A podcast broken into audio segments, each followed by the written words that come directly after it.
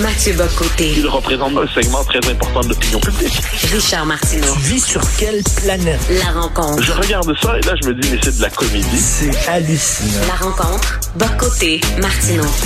Alors, on tente de contacter euh, Mathieu Bocoté. Euh, il va regarder le débat et il voulait parler justement du débat de ce soir. Et le débat, quoi, commence, euh, le pré-débat, c'est à partir de 6 heures. Le débat ce soir est à 8 heures, je crois. 8 heures là-bas, plus 6 heures, ça veut dire 14 heures. Donc, il va être 2 heures du matin. pour toi, Mathieu, il va être 2 heures du matin. J'imagine que tu vas faire un petit dodo, tu vas le regarder en différé. Ah non, je vais le regarder en direct, absolument. Oh. Non, non, j'ai, non, non, non, tout de même, à chacun sa religion et la politique nationale québécoise est la mienne. Donc, non, non, j'ai l'alarme est programmée. En fait, il y a trois alarmes qui sont programmées, deux minutes, deux minutes, deux minutes pour être certain de me réveiller. Là, je vais regarder ça avec passion. Parce que dans cette campagne où à peu près tout le monde est installé dans un rôle dont les, les, les résultats bougent très peu dans les sondages, s'il y a un moment qui peut faire changer un peu la donne, qui peut un peu modifier la suite des choses, c'est ce débat. Davantage d'ailleurs que le débat euh, de, de Radcan qui est toujours plus empesé là, on a la possibilité d'avoir des face-à-face entre différents candidats. C'est la possibilité pour eux, comme on aurait dit au, Moyen Âge et même avant, de prouver leur valeur. Hein. Et, c'est l'occasion de s'affronter. Et j'ai, il y a quelques échanges que j'ai hâte d'entendre entre François Legault et Paul Saint-Pierre Plamondon sur la question nationale. J'ai hâte d'entendre les échanges un peu lunaires entre QS et le Parti libéral autour de la question de l'immigration, c'est-à-dire qui en voudra le plus. Vous n'en voulez que 70 000, on en voudrait 80 000, mais je préférerais 100 000, mais on n'a pas encore la chance. Alors, je suis et j'ai hâte de voir comment Duhem va jouer ses cartes, parce que Duhem, c'est un bon orateur lorsqu'il y a le maîtrise complète du débat, mais lorsqu'il est en débat, il est obligé de répondre à des arguments, ce qu'il fait moins souvent. Donc j'ai hâte de voir à quoi ça va ressembler. Ça va être passionnant. Donc quoi qu'il en soit, je me réveillerai en pleine nuit par patriotisme.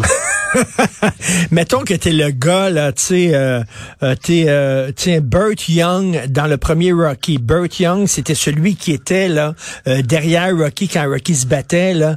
Puis entre les, c'est Mickey en fait. Entre oui, c'est ça, entre Mickey là. Donc entre les rounds c'est lui qui parlait soudainement à son boxeur, à Rocky, tu devrais ci, tu devrais faire ça. Donc, t'es euh, pour euh, PSPP, tu, tu lui dis quoi? que la politique n'est pas un exercice exagérément candide, qu'il mène jusqu'ici une campagne euh, sous le signe du sourire, une campagne qui se veut radieuse, une campagne il n'arrête pas de dire qu'il se fait du fun, c'est très bien, mais la politique c'est un conflit. La politique c'est être capable, c'est aussi un match de boxe, et c'est un match de boxe auquel les gens ont envie d'assister. Et si on se retrouve, c'est pas le domaine de la bonne foi absolue. Euh, qu'on s'en réjouisse ou qu'on s'en désole, c'est ainsi. Il faut être capable de puncher, il faut être capable de se battre un peu. Donc, il faut qu'il accepte la part de conflit. Puis ensuite, lui qui est quand même, en PSVP, c'est une figure particulière parce qu'il prend des positions assez fermes, mais il a une personnalité consensuelle. Est-il capable de euh, d'assumer la part de transgression sans lesquelles les nationalistes ne se feront pas entendre dans cette campagne? Si je me mets dans la peau de Dominique Anglade, je lui dis, rappelle-toi, Dominique, que tu es à 7% chez les francophones. À 7% chez les francophones, c'est que tu es devenu l'équivalent moral du Parti égalité. Donc, envoie le signal que tu te rappelles que les francophones existent et ne sont pas que des minables lorsqu'ils ont peur de disparaître je change de, rôle, je, je, conseille euh, GND, je lui dis rappelle-toi que tes électeurs ne sont pas des woke pour l'essentiel, sauf le noyau dur. Tes électeurs, c'est globalement la gauche économique et sociale qui, qui aimerait globalement qu'on prenne davantage soin de ceux qui en ont peu. Mais tout le discours hein, qui va de l'écriture inclusive à la à la mutation des identités de genre, au multiculturalisme obligatoire, qu'il laisse ça de côté. Ensuite, le drame, c'est que ça impliquerait pour lui de faire une forme de taquilla progressiste. Hein. Mais quoi qu'il en soit, il, euh, il a tout avantage à mettre de l'avant son côté Michel Chartrand plutôt que son hmm. côté prof de sociologie à Concordia. Si je parle ensuite à Éric Duhem, je lui dis évite euh, parce qu'il y a chez lui une capacité de déraper, comme on dit, qui est forte. Il porte en lui la possibilité de mille dérapages en l'espace de deux heures. Il est très fort là-dedans. Donc être capable, lui, sa nature, c'est un peu c'est l'envers de PSPP. PSPP, il doit, il doit prendre avant d'aller en onde, hein, il doit se piquer un peu, il doit se fouetter. Je dirais que dans le cas de Duhem, il doit prendre une camomille, il doit se calmer, il doit être, il va toujours être trop débordant. Donc il a tout intérêt à être un poil plus calme pour éviter justement de déborder d'avoir la phrase qui va le, renverser. Quant à François Legault, c'est un conseil tout simple. C'est un homme qui connecte avec les passions populaires. Il comprend où sont les, les Québécois sont rendus en ce moment. Mais il y a chez lui quelquefois une approximation de langage qui le dessert. Il y a chez lui une capacité, il veut dire une chose simple, puis ça devient finalement quelque chose de nébuleux, de compliqué, puis ça se retourne contre lui. On l'a vu sur les questions sur l'immigration. Puis il y a des techniques qui sont un peu usées chez François Legault. On s'en souvient en 2018, il avait utilisé la, la stratégie. Moscuse, j'ai pas été clair. Moscuse, ça fonctionne pas toujours bien. Il peut pas s'excuser jusqu'à la fin des temps. Là, c'est le premier ministre du Québec qui peut pas euh, euh, la stratégie de l'homme piteux qui a mal été compris, qui fait des erreurs lui aussi. On peut demander pardonner ça pour un chef d'un parti d'opposition, pour un premier ministre, il y a autre chose qui lui est demandé. Donc voilà les conseils que je chuterai à l'oreille de tous. Euh, je parlais tantôt à Luc La Liberté qui me disait que Obama était mal vu par les Américains, par certains Américains, parce que on dit que c'est un professeur, hein, plutôt qu'un politicien passionné. C'est ce que je dirais à PSPP. Là. Il y a un petit côté Simon Jolin Barrette, hein, PSPP, un petit côté froid, là, non?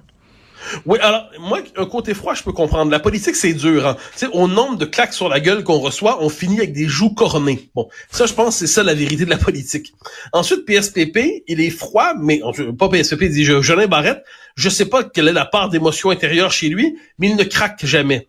Chez PSPP, de temps en temps, on le sent au bord, on l'a vu à quelques reprises, au bord des larmes, et ainsi de suite, et ça l'humanise, mais de l'autre côté, en politique, je pense qu'il faut dégager une image de force.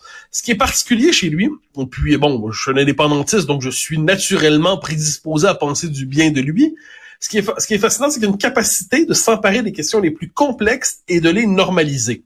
On l'a vu sur la question de l'immigration. Il a une position plus ferme que François Legault, qui a objectivement, je le dis souvent, les seuils d'immigration de Couillard-Charret. Euh, mais le plus radical des deux, du point de vue le plus transgressif, le plus résolu des deux, dans l'esprit de la population, c'est, c'est Legault.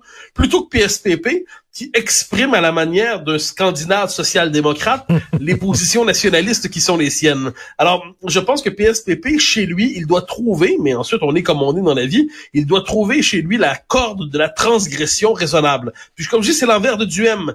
PSPP transgresserait-il qu'il ne transgresserait jamais assez? Duhem serait-il calme qu'il serait toujours trop excité? Euh, mais c'est pour ça que là-dessus, Dieu sait, quand j'étais beaucoup plus jeune, j'ai conseillé un peu Bernard Landry, j'étais à son cabinet, j'étais une figure mineure, j'écrivais ses discours, mais j'étais pas celui qui chuchotait à ah l'oreille du prince.